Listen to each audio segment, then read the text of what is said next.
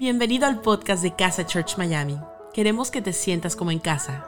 No importa desde qué lugar del mundo nos estés escuchando, sabemos que este mensaje va a transformar tu vida. Ponte cómodo y disfruta de la siguiente reflexión. Hey, bienvenido a casa. Bienvenido a casa, qué bueno que estés en este lugar. Mi nombre es Ese y con mi esposa Marce pastoreamos esta iglesia preciosa que se llama Casa. Y estamos cerrando la serie de antídotos. Siempre nos encanta hablar en series. Series es unir un colectivo de temas y, ponerlos juntos y tratar de recordar ese tema y llevárnoslo en el alma. No sé cuál ha sido el que más te ha afectado, pero creo que han sido preciosos todos los tópicos que hemos hablado todos los puntos por lo que hemos pasado. De hecho, sería una buena estrategia frenar e ir para atrás y mirar todas las enseñanzas que hemos estado hablando hasta el día de hoy. Hemos estado hablando de pequeños encuentros que Jesús tuvo con personas que tal vez no se volvieron a encontrar nunca más, pero con ese pequeño encuentro su vida cambió para siempre. Y hay veces que creemos que estos cambios son obligados. O sea, como que cualquiera que se encontró con Jesús, Jesús los cambió a fuerza. Y hay un proceso precioso de que Jesús no cambia a nadie a fuerza. Hay siempre una opción de elegir y me encanta saber de que Jesús mismo no controló a las personas. Hay una, hay una inocencia que tenemos de creer de que lo que nosotros digamos va a cambiar a los demás y Jesús tampoco logró cambiar a todo el mundo, pero siempre les dio la oportunidad. Y hoy vamos a ver, de hecho, el caso de una persona que se encontró con el antídoto y decidió no tomarlo. Hoy vamos a hablar de uno de esos casos donde pasó por un espacio, se encontró con Jesús, pero prefirió seguir en su espacio del no antídoto. Hoy quiero hablar del antídoto del perfeccionismo. Si alguna vez te has sentido que siempre te falta un poco, que siempre hay algo a lo que no llegas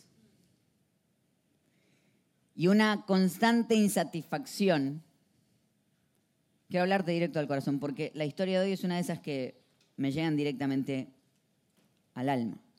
Vamos a ir al libro de Mateo capítulo 19, versículos 16 al 22. Dice, un joven vino a ver a Jesús y le preguntó, Maestro, ¿qué cosa buena debo hacer para tener vida eterna? Y Jesús le contestó, ¿Por qué me preguntas qué cosa es buena? Jesús era un buen terapeuta, siempre responde con preguntas. Solo Dios es bueno. Si quieres vivir de verdad, obedece los mandamientos. Y el joven preguntó, ¿cuáles mandamientos? Y Jesús le dijo, no mates, no seas infiel en tu matrimonio, no robes, no mientas para hacerle daño a otras personas, obedece y cuida a tu padre y a tu madre, ama a los demás como te amas a ti mismo. Entonces el joven le dijo, todos estos mandamientos los he obedecido. ¿Qué más puedo hacer? Jesús le dijo, si quieres ser perfecto, vende todo lo que tienes y repártelo entre los pobres. Así Dios te dará un gran premio en el cielo. Luego, ven y conviértete en uno de mis seguidores. Cuando el joven oyó eso, se fue muy triste porque era muy rico. La frase, ¿no? Hay gente tan pobre que lo único que tiene es dinero. Y uno dice, denme esa pobreza por un ratito nada más. Eh, consuelo de pobres que tenemos. No, sí, no, no, él es, él es rico, pero no es feliz como yo. Ajá. No tiene que ver con la predica, pero bueno. Eh, ¿Sabes qué? Algo interesante que nos pasó. Eh, nos invitaron a predicar junto con mi esposa a una iglesia en Chihuahua, en México. Y, yo tengo un problema con los aeropuertos y los vuelos, y es que yo tengo ese nervio de poder llegar y hacer las cosas bien. Mi espíritu nerd se activa al 100% cuando llego a espacios donde soy evaluado, y para mí el espacio donde voy a pasar por la cinta, donde van a evaluarme, yo, yo me siento evaluado. Yo, es, para mí es un 10 que quiero sacarme en ese espacio también. Entonces, yo voy y voy preparado para que nada me suene, voy sin correa, voy sin cinturón, mis zapatos no van a tener, van a ser fáciles de sacar rápido porque no quiero demorar al de atrás, no quiero que el de adelante me esté esperando. Yo soy el que digo, yo ya sé que tengo que sacar las cosas del de la maleta, yo ya tengo todo eso. Mi esposa por todo lo contrario no le importa nada, es como decir, ella como decir, pasa, señora, tiene mil cadenas puestas. Yo no sé si es el, caso de, ella de haber nacido en Estados Unidos, que no tiene ese miedo que tenemos los inmigrantes, que uno siente que siempre lo están deportando, ¿no? O sea, O ya te dieron, ya te dieron la ciudadanía, pero si me van a deportar, ¿a dónde? A mi país de vuelta, a Estados Unidos. Me van a sacar de acá, me van a devolver acá, pero tenés ese miedo constante y yo vivo en ese miedo. Entonces, eh, trato de, de llegar temprano, tratamos de hacer las cosas bien. Llegamos, hicimos toda la parte del check-in, pasamos perfecto. Yo había hecho el check-in un día antes y lo tenía en mi teléfono preparado. Lo tenía en mi teléfono listo. Fuimos, salimos, encontramos la puerta donde iba, llego a la puerta, reviso. A mí no me gusta, mi esposa me dice, yo necesito llegar a la puerta, primero identificar que estoy en la puerta correcta. Después hago todo lo demás. Ella en el proceso dice, ay, ¿puedo comprar algo acá? ¿Puedo ir al baño? ¿Puedo tomar un café? Y yo muero en el proceso.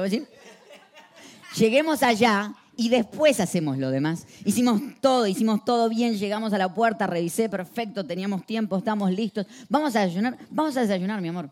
Fuimos a, tomar un café horripilante, el café de los peores cafés que he probado en mi vida.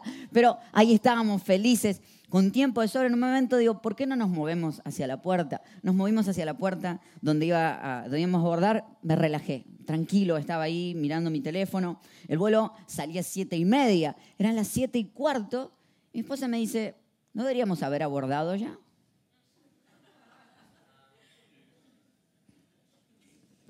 Digo, la verdad que sí. No había movimiento en la puerta del avión.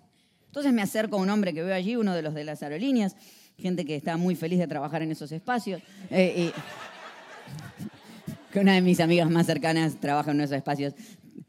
Eh, pero eh, me acerco y, le digo con total amor, le digo, disculpe, ¿no tendríamos que haber abordado? Y me dice, no. Le digo, entonces está demorado el vuelo. No, el vuelo está en perfecto horario. Le digo, pero el vuelo sale a siete y media. No, dice, este vuelo sale ocho y media. Me dice, señor, tal vez esté en la puerta incorrecta. Literal, estábamos en la puerta D5, había cambiado de puerta, no nos habíamos dado cuenta, porque yo había hecho el, día, el check-in el día anterior y el papelito que yo tenía en el teléfono era viejo y me habían dado un papel correcto que yo no había leído, pero en realidad, bueno, no importa. Pero la cuestión es que estábamos a 40 puertas de distancia. La corrida que pegué fue épica. Vos decís, ¿y la esperaste a Marce? No, no me importó nada. Yo si subía, subía y ella, cada uno por su vida. Yo salí despavorido, fue como... ¡ah! O sea, fue destructivo. O sea, según yo, todo el ejercicio que vengo haciendo iba a hacer efecto. No hizo efecto nada. Casi me muero en el proceso, perdí el aire, me desmayé. Fue un desastre. No llegué. Y saben que me di cuenta que podés estar haciendo las cosas correctas, en el tiempo correcto, y no estar en el lugar correcto. Y eso hace que te sientas que no llegaste a donde tenías que llegar. Alguna vez tal vez sentiste esto, que es haber subido la escalera y darte cuenta que la pusiste en la pared incorrecta. Llegar a la cima de lo que creíste que era tu propósito y decir, esto no me llena, me siento vacío. Y esas conversaciones tengo una y otra vez con amigos en los que te cuentan que en esta búsqueda de hacer más y ser más y tener más, y en este mundo en el que, no, no, yo soy mi propio jefe, en ese ser tu propio jefe, en ese de buscar algo más, en ese de tener empuje, que a mí me encanta tener empuje y tener sueños, estamos en una constante búsqueda de más y tal vez lo que estamos buscando es una validación para nuestra propia alma. Una estrellita más en la frente. Alguien más que nos diga, muy bien 10. Y, y este joven se acerca a hablar con Jesús. Y a mí me encanta algo, a mí me encanta cuando los personajes que cuentan en la Biblia, y siempre los vemos como malos, a mí me encanta encontrarles la parte tridimensional. Yo no creo que nadie sea totalmente bueno ni que nadie sea totalmente malo. A mí me encanta cuando lo encontramos cosas más profundas. Y este joven, cada vez que yo he escuchado una enseñanza sobre él, dicen, ajá, porque tenía dinero, se fue, no pudo soltar el dinero, tenía en su corazón solo el dinero. Y creo que hay algo más profundo en la vida de él. Se acerca a Jesús en una búsqueda de, de seguir sumando en su perfeccionismo, tratando de calmar el alma. Y de hecho, quiero simplemente caminar por las preguntas que están en esta, en esta historia. Fíjate la primera pregunta que hace él. Un joven vino a ver a Jesús y le preguntó, maestro, ¿qué cosa buena debo hacer para tener vida eterna? ¿Qué cosa buena debo hacer ¿Te das cuenta la cantidad de cosas erróneas que hay en esa pregunta? ¿Qué, qué es lo bueno que debo hacer? Cuando rápido te das cuenta que qué difícil es y, como que la vida eterna se ganara por el poder hacer algo bueno. ¿Qué, qué otra cosa buena tengo que cumplir? Ayer, mientras estábamos en, en una de las sesiones de, de, la conferencia de mujeres, veía a una mamá cantando la canción que cantamos hace un ratito, que Dios ha sido bueno, abrazando a su hijita. Y tirada en el piso, abrazando a su hijita y cantando que Dios ha sido bueno. Y llorando, yo creo que era mi interpretación de lo que estaba pasando, tal vez era otra, otra historia, pero uno pone las historias en la cabeza. Como decir, qué bueno ha sido Dios que me ha dado a mi hija. Y yo la veo a la bebé y en ese momento pleno de adoración, en el que la mamá estaba tirada en el piso, arrodillada, llorando, la bebé está como... Los bebés tienen esa habilidad que no les importa nada ni nadie. O sea, es como... Y yo pensaba, su madre está desesperada en amor por ella. A ella le puede importar muy poco lo que está pasando, pero aún así es amada.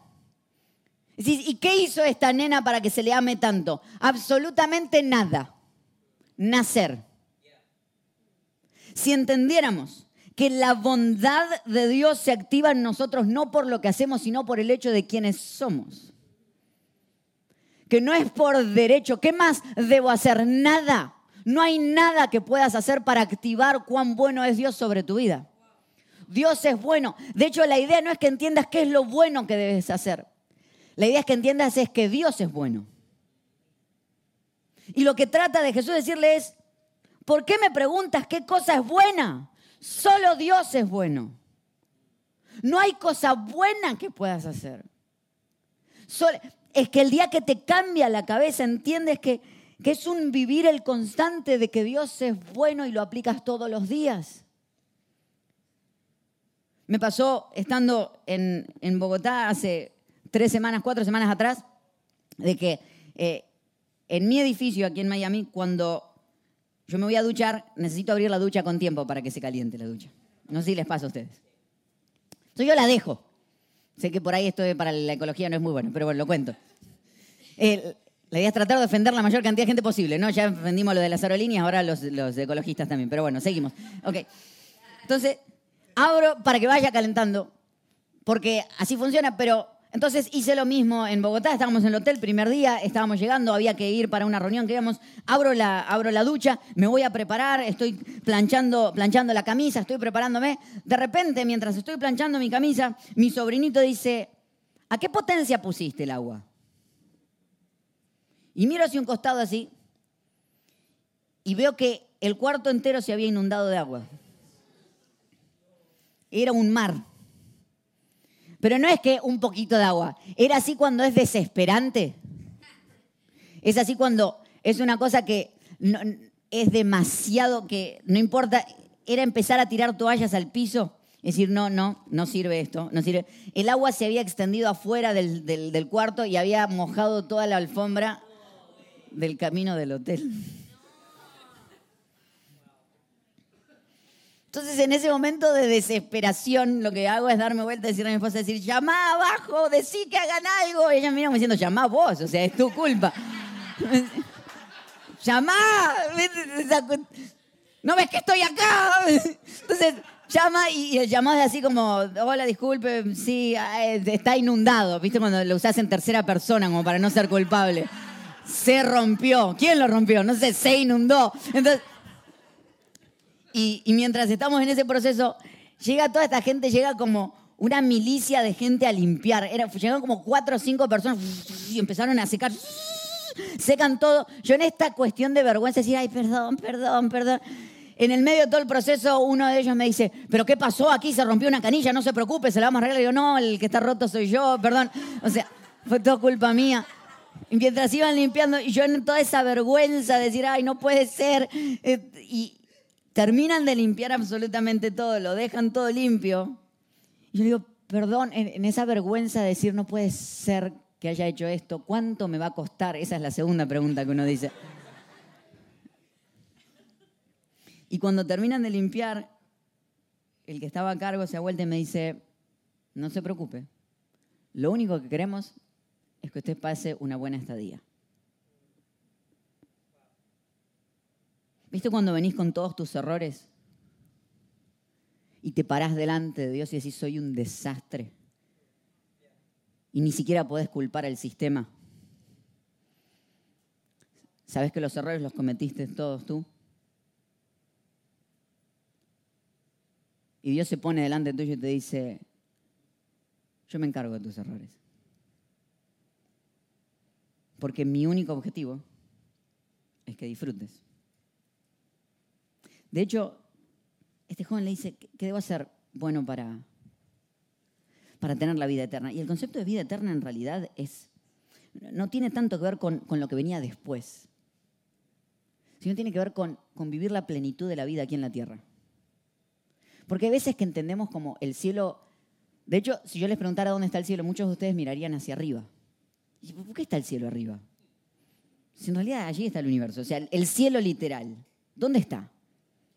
De hecho, muchos de nuestros, eh, las iglesias están armadas con, con picos hacia arriba porque están pensando como ayudarnos a mirar hacia arriba, como que el cielo estuviera hacia arriba. Entonces yo creo que hay veces que no nos dimos cuenta de que el cielo no es allí, sino que el cielo es aquí. Tranquilos lo de la construcción, no es que quiero que demos vuelta al pico de la iglesia mirando hacia abajo, porque algunos están diciendo, no, no puede ser. Pero a veces que necesitamos entender de que, que la vida eterna, la plenitud de la vida. De hecho, Jesús cuando, cuando vino a la tierra dijo, alégrense porque el reino de los cielos se ha acercado. Yo he venido. Eh, la idea es que el cielo se acerque. La idea es que lo puedas disfrutar. Hablaba con un pastor el otro día y me dice, en 40 años de ministerio nunca había entendido que la eternidad empezaba hoy. Que el cielo no es este proceso que empiezo después de morir, sino que el cielo comienza antes de morir. Y comienza cuando me doy cuenta que Dios es bueno. Jesús le dice, no hay nada bueno que debas hacer. Dios es bueno. De hecho, avanzamos un poquito. Y fíjense cómo sigue la charla. Pero si quieres vivir de verdad, versículo 17, obedece los mandamientos. Y el joven preguntó, ¿cuáles mandamientos? Conversación rara. Jesús le dijo, no mates, no seas infiel en tu matrimonio, no robes, no mientas para hacer daño a otras personas, obedece y cuida a tu padre y a tu madre, ama a los demás, tanto como te amas a ti mismo. Entonces el joven dijo, todos esos mandamientos los he obedecido, ¿qué más puedo hacer? hay. ¿Te das cuenta? Algunos teólogos estudian, porque hay varias versiones de esta misma historia que están en los distintos evangelios, y algunos nos lo muestran como un joven rico, otros nos lo muestran como un joven sabio, otros nos lo muestran como alguien de autoridad. O sea, se cree que este tipo no solamente tenía dinero, que en esa época tener dinero significaba que Dios te había bendecido más que a los demás. No solamente tenía dinero, algunos creen que era líder de una sinagoga, y además cuenta que había hecho todas y cada una de las cosas bien. Dice, todos esos mandamientos que nombraste yo los cumplo. O sea, había hecho todo. Tenía todo para ser feliz. Y su pregunta, hasta cuando la leo me hace doler, dice, ¿qué más puedo hacer? Hay otra versión que dice, ¿qué me falta? Y hay algunos que vivimos así, en el proceso de, ¿qué me falta? ¿Por qué no llego? Hay un humorista aquí en, Miami que se llama George Harris y a mí me encanta. Y una de las cosas que él cuenta es que dice que cuando venimos a Estados Unidos, dice, Estados Unidos nos pone a, funcionar y es como una caminadora. Es una de estas caminadoras eléctricas en las que uno, una de las que uno se sube a correr. Dice que uno puede ir a la velocidad que uno quiera, el problema es que el día que te subes no te puedes bajar nunca más.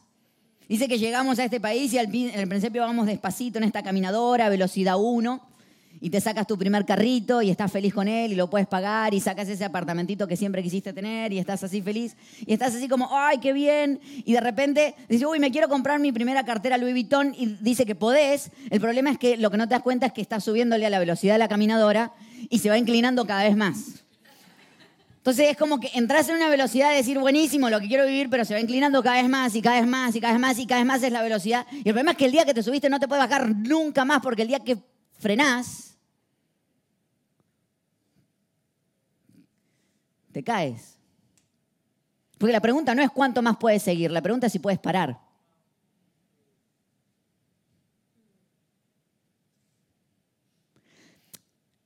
Porque hay gente que vive así, preguntándose ¿Qué, más? ¿Qué más puedo hacer? ¿Qué más debo hacer? ¿Qué me falta?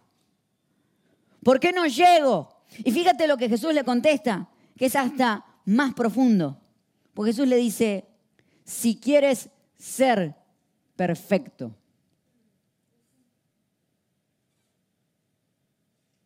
Hmm. Me encantan mis momentos de terapia cuando estoy hablando con, mi terapeuta y le explico cosas en las que me fueron mal. Y me dice, y siempre me dice, ah, pero entonces querés ser perfecto, me pregunta. Son esos momentos donde te enojas o decís, no puede ser que caí en la misma trampa otra vez. Pagué para que me pregunten exactamente lo mismo.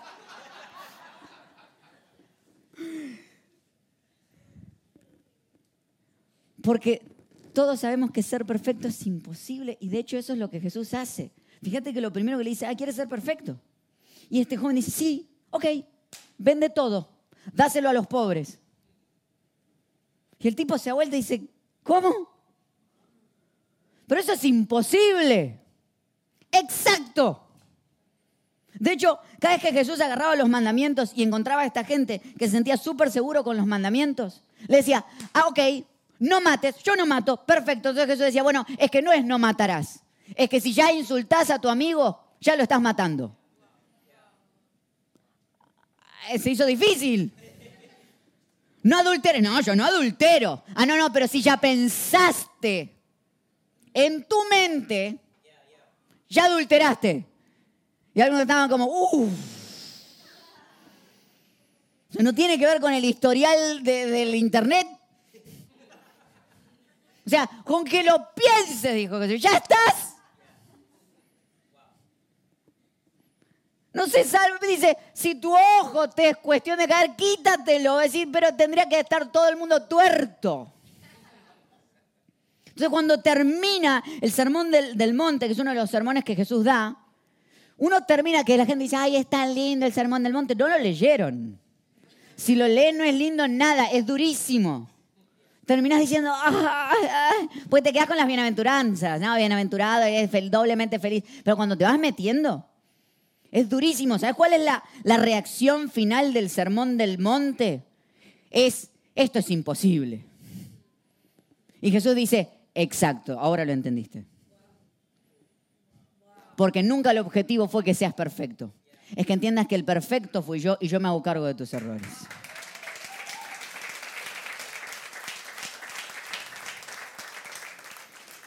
ahora entendiste que por, eso le pasa que hasta el que cree tenerlo todo siente que le falta algo.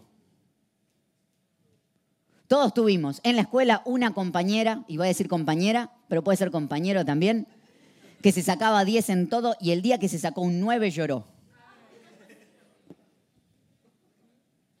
Y tú la odiaste, pero sentiste alegría interna de decir, ves que a vos también te falta un poquito. Todos, absolutamente todos, aún el que haya logrado todo, este, este hombre había probado todo, había intentado todo, tenía todo y era infeliz. Y su pregunta es, ¿qué más me falta? Yo cuando lo escucho y mientras lo, pensaba empecé a llorar porque ¿cuántos de nosotros estamos ahí? ¿Qué más me falta? Otra vez volví a fallar. Esto no lo terminé de hacer bien. Jesús dice, si quieres ser perfecto. Y la respuesta es, la verdad es que no puedo.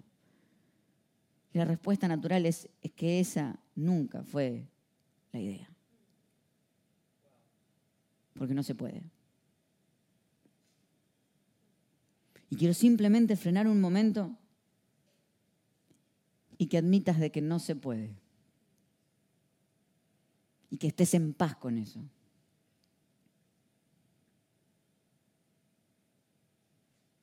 Hay una frase en griego que habla de, esa humildad. De hecho, uno de los escritores de la Biblia la usa cuando dice que teníamos que ser humildes, que teníamos que bajarnos. Y la frase es Tapaina Frosune. Es un buen nombre para tus hijos si alguna vez... ¿Viste eso? No, no, le puse un nombre creativo. Le puse Tapaina Frosune. ¿Cómo anda Tapay? ¿Sabes qué significa Tapaina Frosune? Significa la capacidad de verme por quien realmente soy. Significa la humildad que nace que por el hecho de que a la hora de compararme me comparo solamente con Dios. Entonces siempre pierdo. A menos que seas argentino, claro.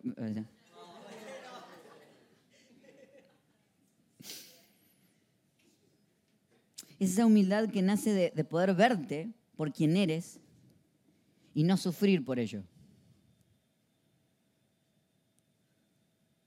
esa es humildad de, de ver tu sombra y abrazarla. Y darte cuenta que todas aquellas cosas que te asustan de ti mismo, aquellas cosas de que si el mundo se enterara, no te quisieran, es entender que Dios las conoce y aún así te ama. Entonces, ¿por qué no abrazarlas tú también? Tapaina Frosune te da hasta la habilidad de reírte de ti mismo. El 23 de octubre de cada año se celebra el día del zapato más horrendo sobre la faz de la tierra, que son las crocs. Son horripilantes. Ah, digan lo que quieran, pero son horrendas. Y de hecho, generan enojo en la gente, que al ser tan feas tanta gente las compre. Y, publicitariamente Crocs tomó eso y lo dio vuelta hicieron una publicidad en la que decía, sabemos que somos feas y eso a la gente le enoja. Pero hemos aprendido que en nuestra fealdad somos cómodas. Y uno de sus objetivos es decirle a la gente, ven y tal cual como eres. O sea, no lo hizo una iglesia primero, lo hizo Crocs. Lo hizo Nirvana hace años, pero bueno. Qué belleza el poder mirar, de decir, soy fea, soy feo, pero soy cómodo el abrazar todo lo que eres, el abrazar todas las cosas que tienes. No significa no trabajar en ser mejor persona, no, no, no, no, no. Pero es el no desanimarte en el proceso de lo que estás haciendo. El poder amar cada parte que han creado de ti.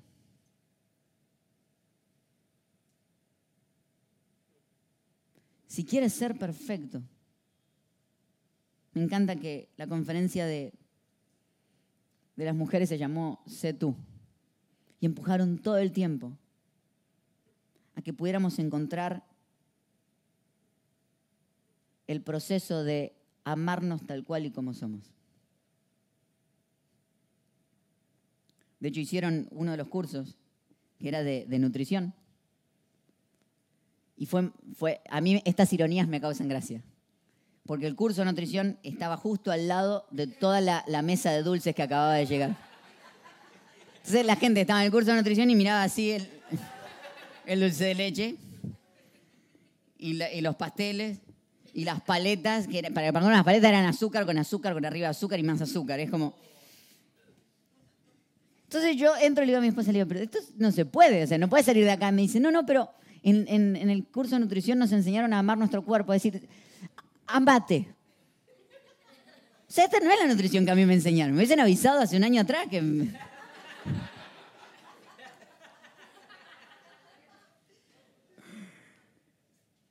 Es que empieza mucho más fácil cuando puedo amar, tapar una frosune, que es la habilidad de ver tu sombra, reírte de ella y entender que no necesitas ser perfecto.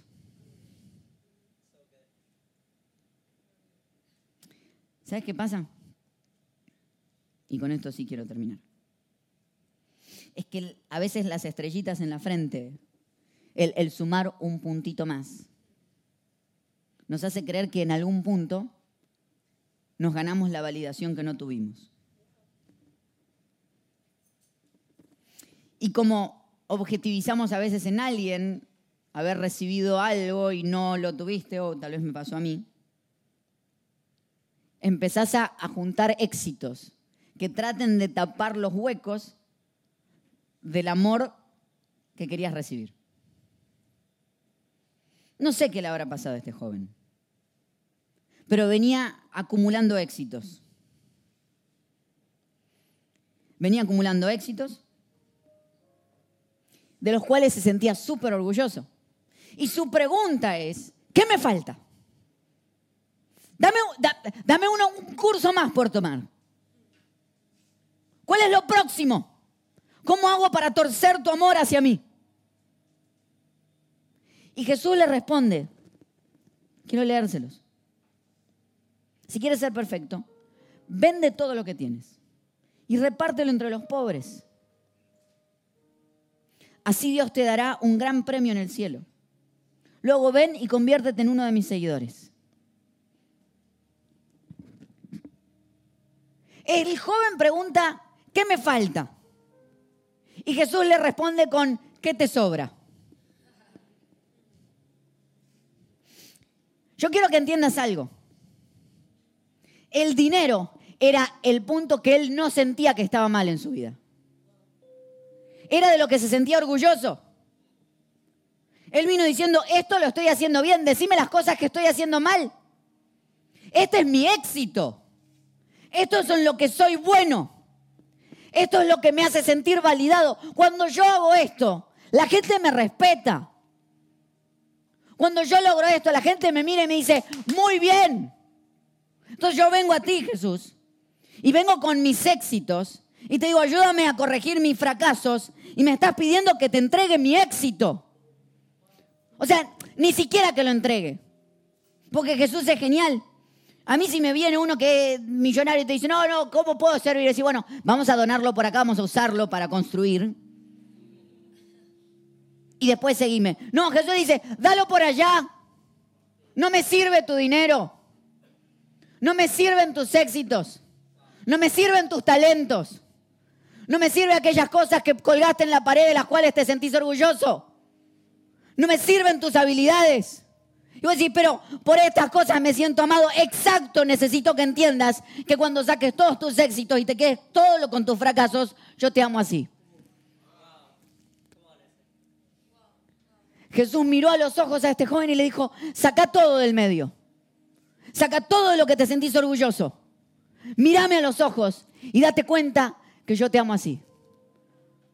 Que todo lo que lograste, todo lo que colgaste en tu estantería, aquellas cosas de las que te sientes seguro, puedes removerlas y todavía mi amor por ti no cambia. Y este joven dijo, no puedo creer esto, yo quiero seguir pegado a mis éxitos. Y él le dijo, no, no, suéltalos. Porque necesito que entiendas que mi amor es así. Que mi amor se activa por ti el día que empiezas a vivir. Porque yo soy bueno el día que entiendes que Dios es bueno, dejas de buscar esa perfección para torcerlo y empiezas a disfrutar de esa bondad.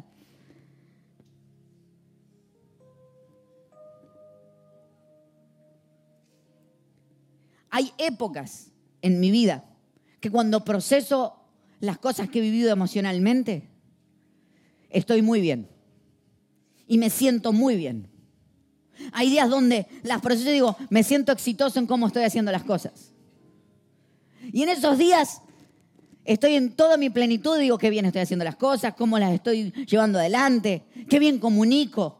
Y hay días que me siento un desastre. Y hay épocas en las que mi frase es, y le he hablado con mi esposa y le he hablado con mis amigos, que mi frase es me quiero esconder. Hay días que me quiero esconder. Que no quiero salir, que no quiero hablar, que me da miedo. Hay días en los que siento que todo lo que me siento seguro, me siento inseguro. Y hay días que mi frase es, me quiero esconder.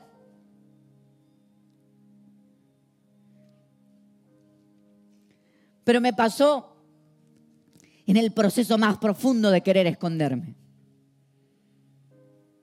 Que en el medio de, de escuchar una enseñanza de otro pastor,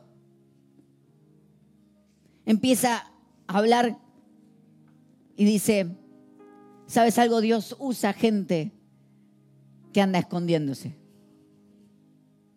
Son esos momentos donde uno dice, era una arena de 8.000 personas. Yo miré alrededor y le dije, todos ustedes vinieron de gratis, esto es para mí nada más. Y a veces vos decís, Dios, ¿en serio? Vas a hacer semejante evento, ocho mil personas, para pararte delante de mí y decirme, yo cada vez que te quieras esconder te quiero usar así, exactamente así en tu proceso más de Pero yo, ¿qué puedo servirte? Es que cuando estás en el proceso de mayor ruptura y desesperación es donde más Dios puede usar tu vida. Cuando aquellas cosas que tuviste en la mano y dijiste, estas cosas me hacen sentir seguro de mí mismo y esas cosas se te van. Y Dios dice, ah, yo quiero usar eso yo te amo así. ¿Cómo se es el antídoto del perfeccionismo? Es entender que cuando no lo eres, cuando no eres perfecto, cuando estás más roto que nunca, cuando en serio sentís que tocas hasta el fondo, empezás a sentir la bondad de Dios como nunca antes.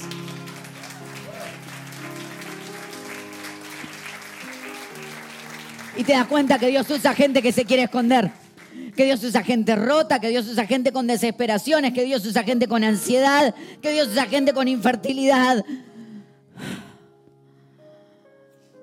No puedo ser perfecto, es que nunca fue el plan. El día que entiendes que Dios es bueno.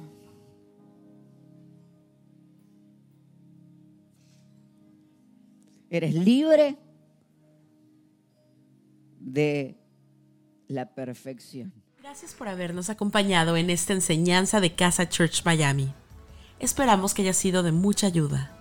Te invitamos a que lo compartas en tus redes sociales y que nos dejes tus comentarios.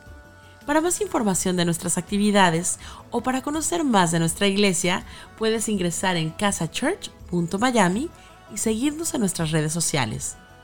Antes de despedirnos queremos declarar bendición sobre tu vida. Que el Señor te bendiga y te guarde, que haga resplandecer su rostro sobre ti, que tenga de ti y de nosotros misericordia y que ponga en tu vida paz.